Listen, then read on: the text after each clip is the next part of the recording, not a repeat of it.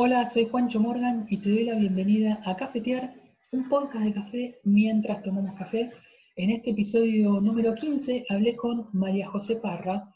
Ella es editora de Perfect Daily Grind, un blog y una agencia de medios relacionada con el café. María José vive en Italia, así que compartimos un café a la distancia. Pude conocer un poquito más a, María José, preguntándole cómo ella comenzó con el café. Me contó también de sus cursos de análisis sensorial, un tema que a mí me encanta y que también hablamos con Alexis Aguel en el episodio anterior. Me contó obviamente de Perfect Daily Grind, cuál es su objetivo, cómo hace para llegar a cada una de las personas y también de distintas funciones que tiene esta empresa a nivel mundial. Hablamos también del contexto y de cómo reaccionamos ante la eh, pandemia con respecto a los negocios del café. Te puedes suscribir a mi canal de YouTube, como también seguir en las distintas plataformas de podcast. En todos los casos estoy como Juancho Morgan. Muchas gracias y te dejo con María José. Bienvenida María José a, Cafetear, un podcast de café mientras tomamos café. Muy contento de que estés acá. Contame vos cómo estás y dónde, de dónde estás participando. Eh, hola Juan, muchísimas gracias por haberme invitado. Eh, bueno, estoy en Turín, Italia. Estoy tomando un café de Ruanda. Bien, ¿y estás tomando un cafecito? ¿Y qué, método, qué, un expreso o un filtro, qué método te hiciste? Eh, me hice un B60. Bien, espectacular. Me hice un B60 porque, bueno, a mí no es que no me guste el espresso, me gusta, pero lo veo muy de vez en cuando y bien preparado, pues por alguien que tenga como lo necesario, ¿no? Pues yo no tengo máquina de espresso, ni, ni soy barista, ni soy tan buena.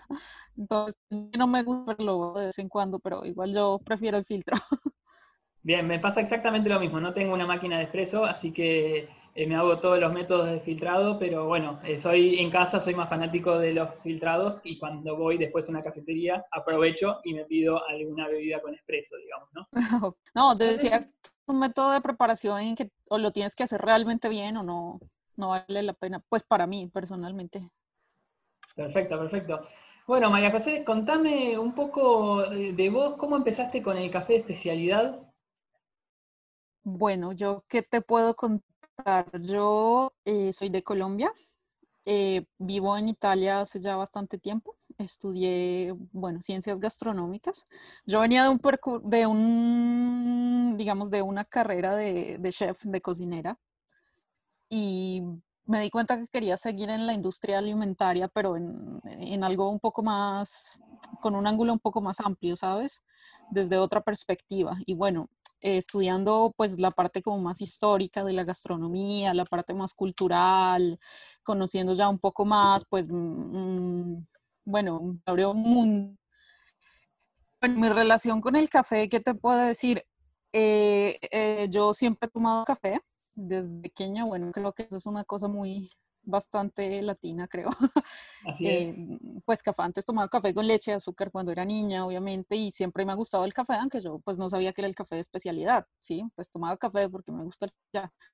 Pero bueno, terminé conociendo más este mundo, siempre fue un tema que me interesó mucho y bueno, escribí mi tesis un poco sobre el impacto que tienen las certificaciones en, en las comunidades caficultoras y bueno, y ahí empezó como mi, mi experiencia. Eh, bueno, luego hice un poco un training sensorial, la cata de espresso, bueno, era una cosa, un proyecto bastante loco, bastante experimental, ¿sí? Y luego, bueno, terminé, yo he hecho un poco de todo en los últimos años. Empecé trabajando en un laboratorio de análisis sensorial que no era solamente relacionado con el café, sino con muchas cosas relacionadas con los alimentos. Digamos que hacíamos consultorías para empresas eh, digamos, si querían, por ejemplo, probar un producto, que sea un, que sea un café, un chocolate, cómo puede influir en, no sé, por ejemplo, un empaque, en las propiedades organolépticas, en el sabor o alguna otra variable. Y bueno, eso ya tiene, digamos, una poco de estadística, es una disciplina que tiene un poco de todo, pero muy, muy interesante.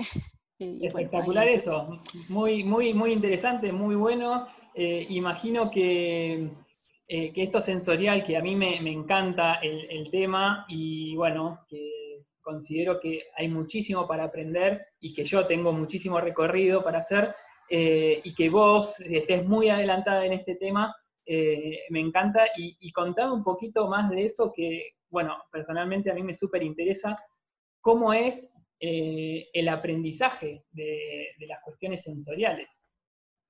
Bueno, eh, digamos que es una disciplina que yo personalmente he visto que, bueno, llevándole un poquito al café en la industria cafetera, creo que desde hace poco está empezando, digamos que es una, algo diferente a la cata de café tradicional, por ejemplo, la cata brasileña, ¿no? Pero que hasta ahora se está llevando la industria, según lo que he visto yo, pues puede ser que me equivoque, lo vi, por ejemplo, en 2014 o 2015, no recuerdo cuando hicieron el al que era esta, no sé si estuviste corriente, que era como esta especie de prueba que hizo, creo que fue World Coffee Research, o no me acuerdo, que querían ver si había una diferencia estadísticamente significativa entre el Caturra, creo que era el Caturra y el Castillo, creo que eran esas dos, bueno, eso fue hace mucho tiempo, y lo que encontraron era que no había eh, diferencias estadísticamente significativas, y bueno, y de eso es lo que se ocupa un poco la ciencia sensorial, ¿no? De, de, la percepción humana, de la percepción del gusto, de los sentidos, pero llevarlo como a una, una parte un poco más, como te explico, como una elaboración de datos porque tiene que ser todo, digamos, medible. Entonces ya, por ejemplo, digamos que los laboratorios de análisis sensorial, bueno, son eh, generalmente una división, un departamento de empresas grandes de la industria de alimentos y bebidas, o las empresas que no los tienen, pues hay laboratorios independientes que se dedican a hacer consultoría para eso. Eh, bueno, ¿qué te digo yo? Normalmente se trata de cabinas y paneles de, de catadores de, del producto que sea, que se llame chocolate, que se llame vino, que se llame aceite de oliva, que se llame café. Eh, y bueno, y una empresa puede decir, quiero ver una variable específica, cómo afecta mi producto, qué le tengo que cambiar, si este nuevo ingrediente se percibe, entonces se puede hacer paneles de jueces de entrenados o de simples consumidores para ver si notan esas diferencias, ¿no? Eh, bueno, generalmente un laboratorio que va a ser muy, muy, digamos, que tiene mucha capacidad económica, pues va, va, a tener de todo. Tú ves lo que ahora también he visto que recientemente se está llevando al café, ¿no? La capacidad, por ejemplo, de regular la luz, el color de la iluminación para evitar que tus ojos se sientan influenciados por, eh, por una característica que tú quieres esconder o para evitar qué sé yo, o, una cierta música que va a cambiar tu percepción y tu juicio. Y bueno, he visto que oh, sí, ya se está usando en la industria del café desde hace muy poco. He visto varias investigaciones, por ejemplo, que hacen los chicos de, de estos vasos para el café. Me parece muy interesante también es lo que hacen porque aplican un poco de estas ciencias y bueno, es, es un mundo que no es nuevo absolutamente, pero que en el café hasta ahora está como participando, ¿no? Yo, por ejemplo, hace muchos años participé en este proyecto experimental que te contaba para la cata del espresso. Eh, y es algo que, bueno, que nunca se había hecho. Pues acá en Italia hay una organización internacional de catadores de espresso que tienen estándares diferentes. Y bueno, esto yo no sé si alguna vez, este proyecto que, en el que participé, si alguna vez vio la luz o no, pero de todas formas son cosas que están llegando poco a poco, ¿no? en algún momento llega y, está, ya de por sí está muy bueno haber participado, eh, me da la, sensación porque se aprende un montón y después si se comunica o no ese es otro tema, pero seguramente ya, ya llegue y, vea la luz como vos decís. Y particularmente en el café de especialidad, eh, vos nombraste que obviamente repercuten todas las otras, todos los otros sentidos que tenemos, como además del olfato, obviamente el auditivo, eh, el visual. Em, y en ese sentido, vos, qué, ¿cómo mejoraste eh, tu análisis sensorial del café de especialidad? Bueno, pues, ¿qué te puedo decir? Eh, lo mejoré en el sentido de que, bueno, yo de hecho no, no, me considero una catadora ni me considero una experta sensorial en este momento porque no, no me dedico a eso y no he no he hecho como, no sé, alguna certificación SCA o algo así, pero yo creo que te ayuda a verlo seguramente con otra perspectiva, ¿no? Porque es una forma diferente de hacerlo, pero tal vez te ayuda como a tener tu propio, digamos, input, tu propia manera de, percibir la cosa, tal vez yo creo que no, no soy alguien, pues yo ya no trabajo en las ciencias sensoriales, puede ser que alguna vez lo haga, yo como te decía, he hecho un poco de todo, pero no creo que yo sea alguna autoridad o algo así para decir que las cosas deben hacerse de otra manera, ¿no? Pero pues tal vez te pone como a cuestionarte muchos de los procedimientos y las cosas que, que hay, ¿no? Pero lo que te digo, lo que me alegra es mucho ver mucha mucha más ciencia y mucha más financiación hacia la, hacia la ciencia del café en la parte sensorial, ¿no? Porque pues la investigación siempre está orientada a la parte agrícola, a la parte genética, a muchas cosas, ¿no? Pero como en lo sensorial es bastante nuevo.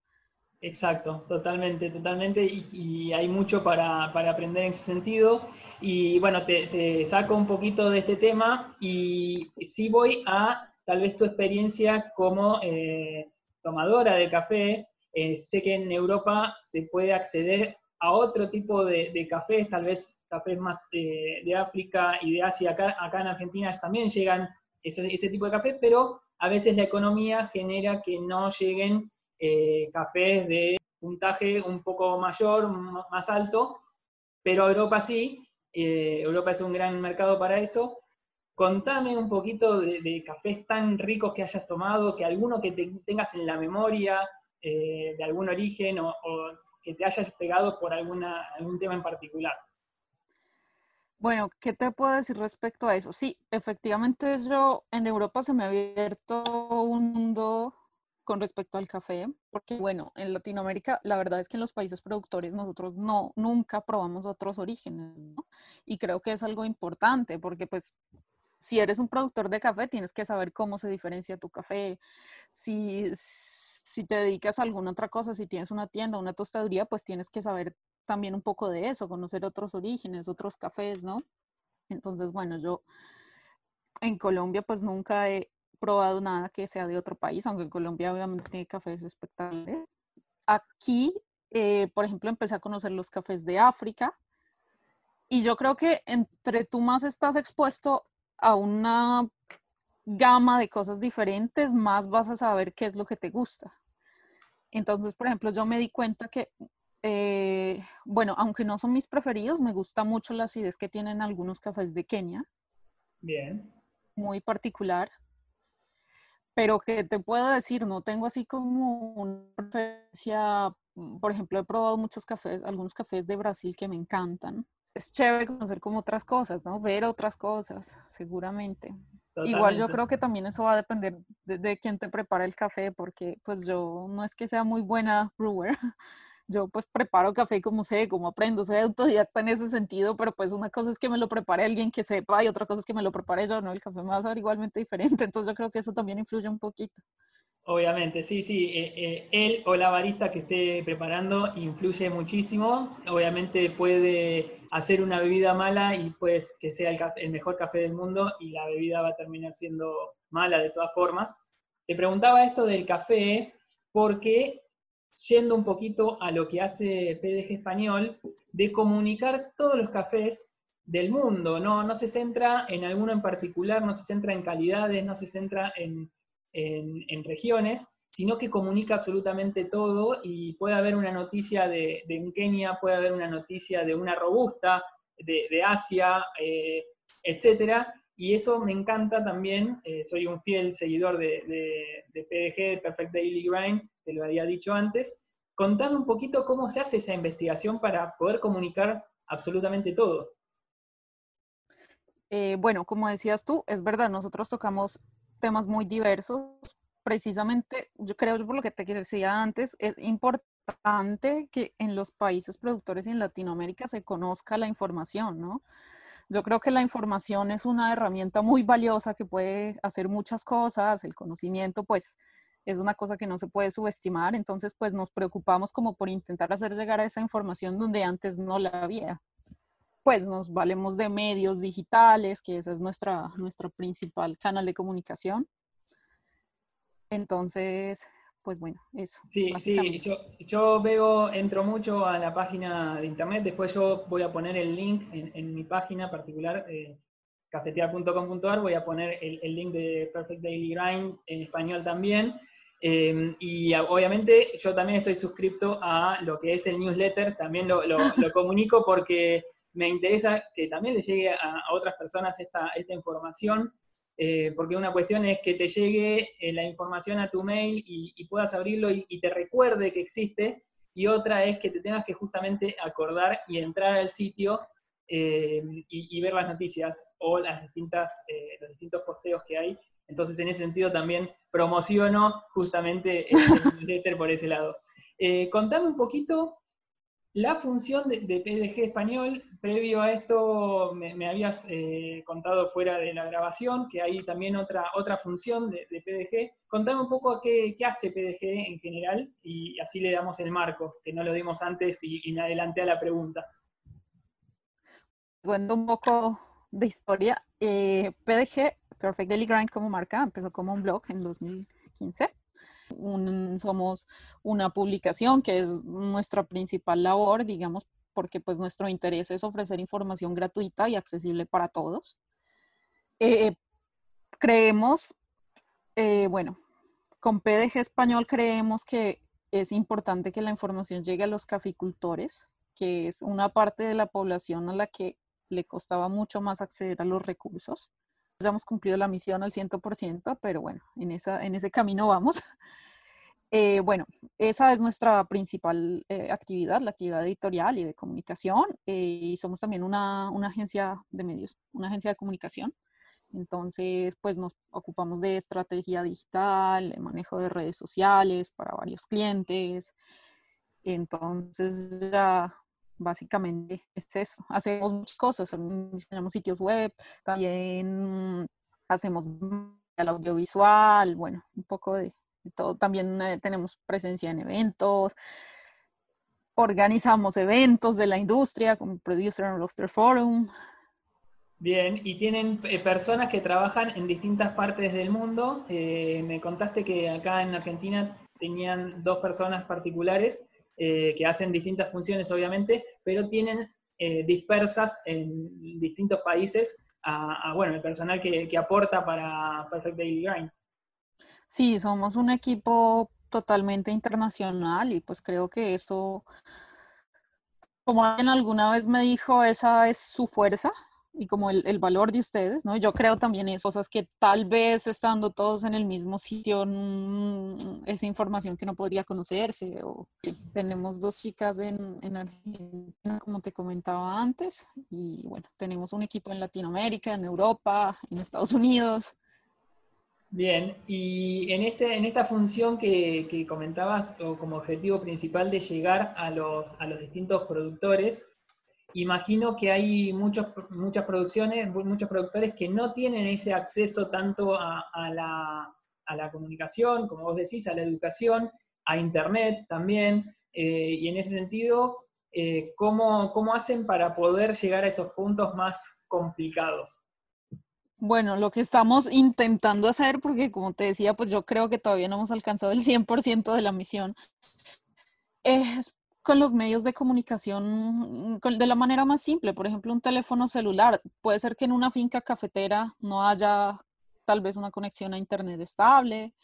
Los planes telefónicos en muchos países de Latinoamérica son, digamos, costosos, son menos accesibles o te dan pocos gigas o cosas así.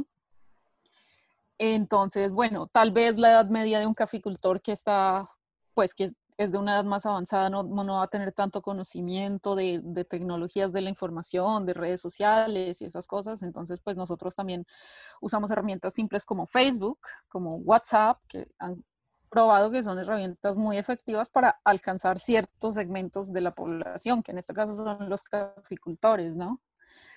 Llegarles ahí con esa información como cómo puedo elegir la variedad de café que es adecuada para mi finca según mi terreno o qué quieren los tostadores o cómo está el mercado, no sé, por ejemplo, árabe o el mercado asiático, qué cafés debo producir, ese tipo de cosas que tal vez antes pues nadie les, nadie les decía, o tal vez sí, pero pues nosotros intentamos ofrecerles a ellos también muchas perspectivas diferentes de la industria.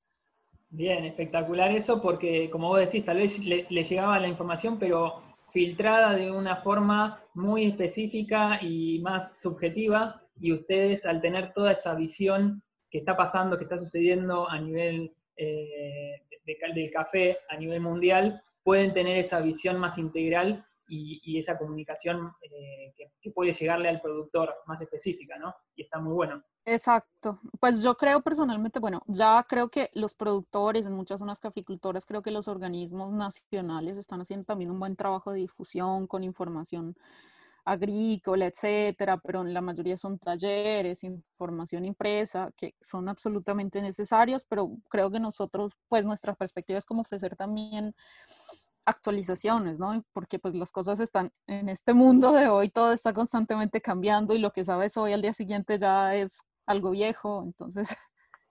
Totalmente. Eh, y nombraste a, bueno, a los países árabes y, te llevo un poquito también a esa actualidad de cómo, cómo ves, cómo notas que el café de especialidad está creciendo en distintos países. Sé que, personalmente sé que el el mercado asiático, coreano, Japón, eh, está, es muy específico de la calidad. Bueno, también eh, en Arabia también son muy específicos, también requieren lo mejor. ¿Cómo, ¿Cómo ves esa actualidad de los distintos países o de las distintas regiones? Bueno, ¿Qué te puedo decir ahí? Yo creo que ya cambia de región a región. Por ejemplo, hace tiempo en una entrevista con eh, una persona que se ocupa de, importar café a, varios países de Asia.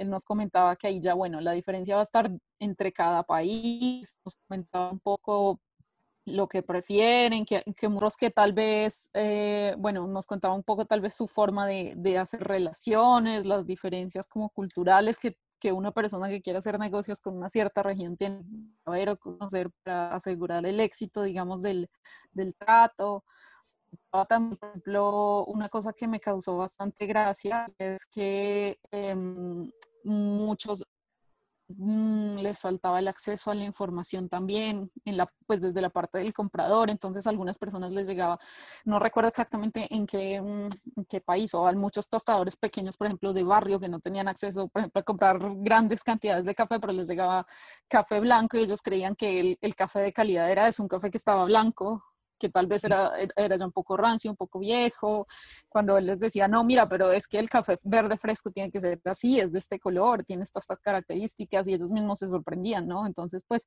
saber ese tipo de cosas es, es, es interesante también, ¿no? Totalmente, totalmente. ¿Y, qué países pensás o qué regiones pensás que están en un crecimiento eh, que, que, sea muy bueno? Eh, a ver, yo tal vez podemos hablar un poquito más de, Sudamérica, pero, en general de los países eh, a nivel mundial, ¿cómo pensás que está creciendo el café de especialidad? Bueno, a nivel mundial, yo qué te puedo decir, empezando por Latinoamérica, para mí yo estoy viendo muchos más tostadores y eso me encanta ahorita. Eh, creo que el boom de las tostadurías es, muy interesante porque yo creo que esto va a llevar el café especial al consumidor mucho más y, pues yo creo que va a ser genial que una parte importante del café se quede en el país productor, ¿no? Porque creo que eh, eh, cada país se merece su mejor café seguramente. Entonces eso me parece muy, muy interesante. Em, bueno, yo veo, por ejemplo, en Europa, e, en Italia específicamente, yo veo que el café de especialidad pues todavía es una parte muy pequeña del mercado, ¿no? Porque acá, por ejemplo, dominan, y creo que en, gran parte de Europa, no del norte, del sur de Europa, dominan mucho las empresas, pues las grandes empresas de toda la vida, que no digo que tienen que hacer algo malo necesariamente porque el aporte que hacen a la, a la, investigación, a la industria, pues también es muy grande, muy importante y los proyectos que tienen las comunidades productoras también son importantes. no deja de ser un gran, un gran porcentaje de, de a nivel café, eh, el café especialidad sigue siendo muy poco para poder, en ese sentido, eh, ser provechoso para los productores, obviamente, el café comercial es más, eh, tiene mayor porcentaje, entonces eh, no deja de ser una buena venta para, aquellos productores. Pero eh, en general que esté creciendo. Sí, está creciendo, como te decía, acá pues, todavía es una parte muy pequeña, pero está viendo ahorita mucha más difusión. Yo creo que la, la clave de todo esto, y que vi también en, en, Latinoamérica, es como los eventos abiertos al público, porque pues generalmente los eventos son de la industria y tú vas a una feria y vas a ver siempre a la misma gente y todo el mundo se conoce, ya todo el mundo sabe quién es quién, pero llevar estos eventos y la degustación del café gratis, porque pues lamentablemente hay que decirlo, tienen que ser gratis para que puedan atraer a la gente, mire que es diferente, tal vez no es lo que usted está acostumbrada, pero bueno, yo creo que eso es fundamental también para el crecimiento de la industria, eso ha ayudado mucho en los últimos años. Sí, bueno, un ejemplo de eso, eh, acá en Argentina se da, precisamente se estuvo dando los últimos años en, en Buenos Aires, eh, en Capital Federal precisamente, que se llama Festival FECA, Em, donde en una plaza, y como vos decís, con acceso gratis, después obviamente hay que comprar el, café o lo que se vaya a consumir, pero el acceso en general es gratis y en ese sentido me parece que apunta a lo que vos decís de, la mayor comunicación y apertura hacia la gente en particular. Sí, absolutamente. Yo creo que eso es fundamental. Y también eh, todo tipo de, campeonatos que, lleven a que la gente, eh, bueno, obviamente lo conozca y que en parte eh, genere inquietud en, cada una de las personas de decir, ¿qué, pasa acá? ¿Qué están haciendo un torneo de Aeropress? ¿Qué, ¿no? ¿Qué significa eso? ¿Qué es esa cafetera? Entonces todo eso me parece que va generando mayor eh, apertura de, las personas para que, se den ese, ese lugar al café de especialidad. Sí, absolutamente. Yo creo que ese elemento de espectacularización de los métodos de preparación también ha sido muy importante como para atraer a las personas y yo creo que eso ha sido, creo que eso ha sido lo que ha traído a mucha gente al café, a mí me atrajo al café de especialidad, ese tipo de cosas, ¿no? Claro, claro, totalmente, sí. Eh, a mí también en el caso, eh, o sea, obviamente empecé antes, empecé a, tratar de, conocer qué pasaba, por qué había, por qué existía un molinillo y todo, y después, al enterarme de estos, de estos campeonatos y de esta comunicación, y, bueno, de leer también a, PDG, fui un poquito más eh, tratando de investigar y, bueno, llegué hoy en día.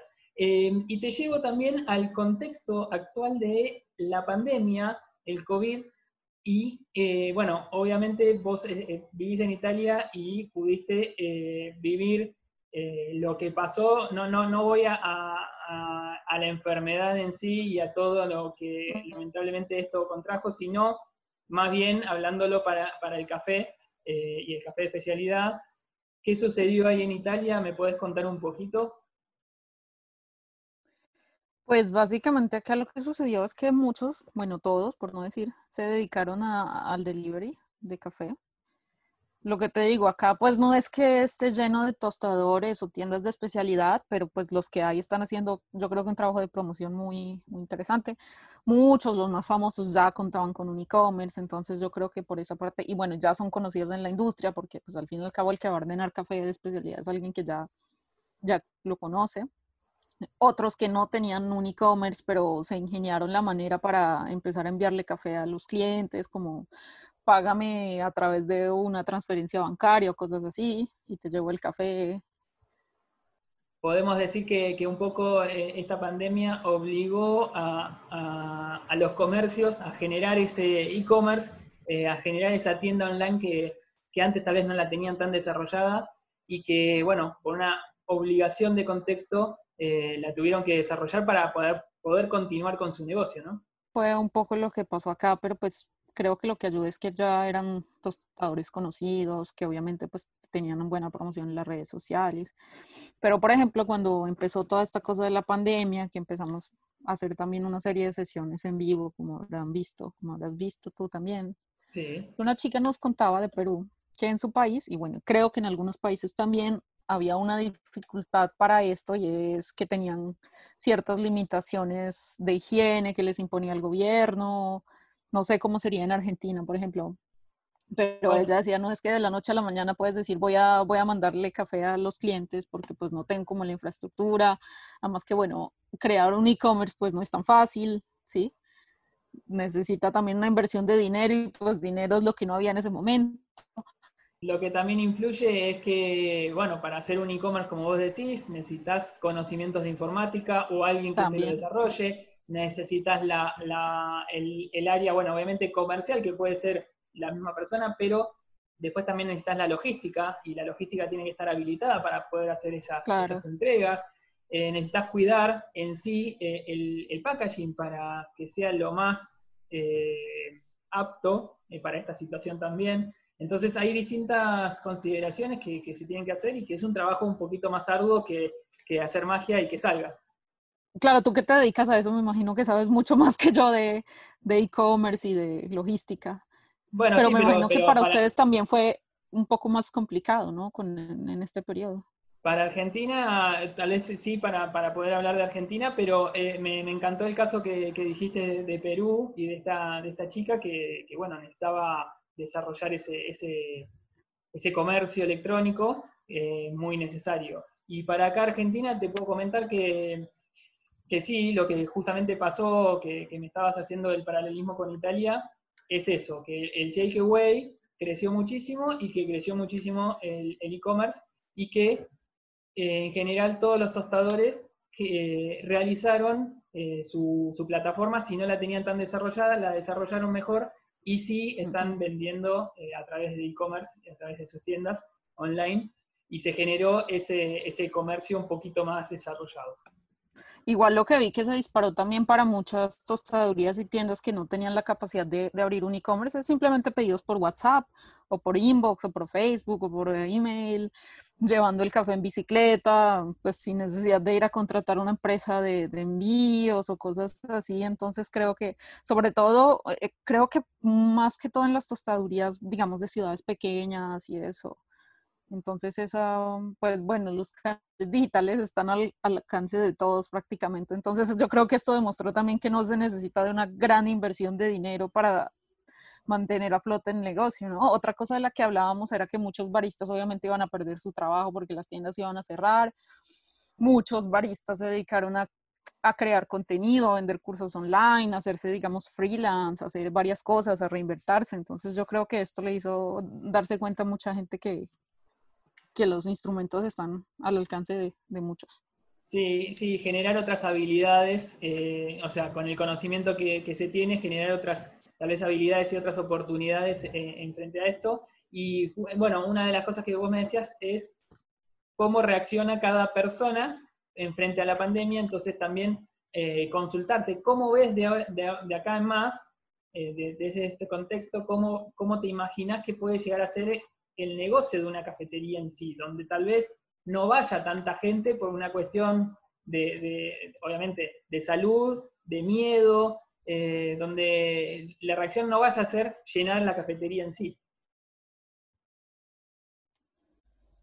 Mm, yo creo que yo personalmente, o sea, no me siento como para decir algo que sea como puntual o que así vaya a ser, pero yo creo que se va a mantener a flote, pues, el que se dedique más a, a tener una estrategia, una presencia en Internet, ¿no?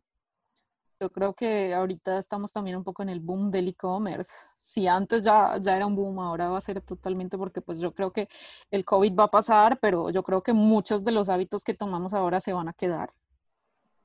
Bien, bien, bien. Buenísimo. Y en, y en esto de los baristas que contabas, de tratar de un poquito reinventarse, de generar contenido, como, como decías, ¿no? Eh, porque los tostadores van a seguir existiendo, esperemos que así suceda, eh, pero el tema de los o las baristas que, estén trabajando, como que ahí hay un, hay un riesgo, ¿no? Importante. Eso por la parte de los baristas de los tostadores, pero creo que queda la incógnita de, los productores, ¿no?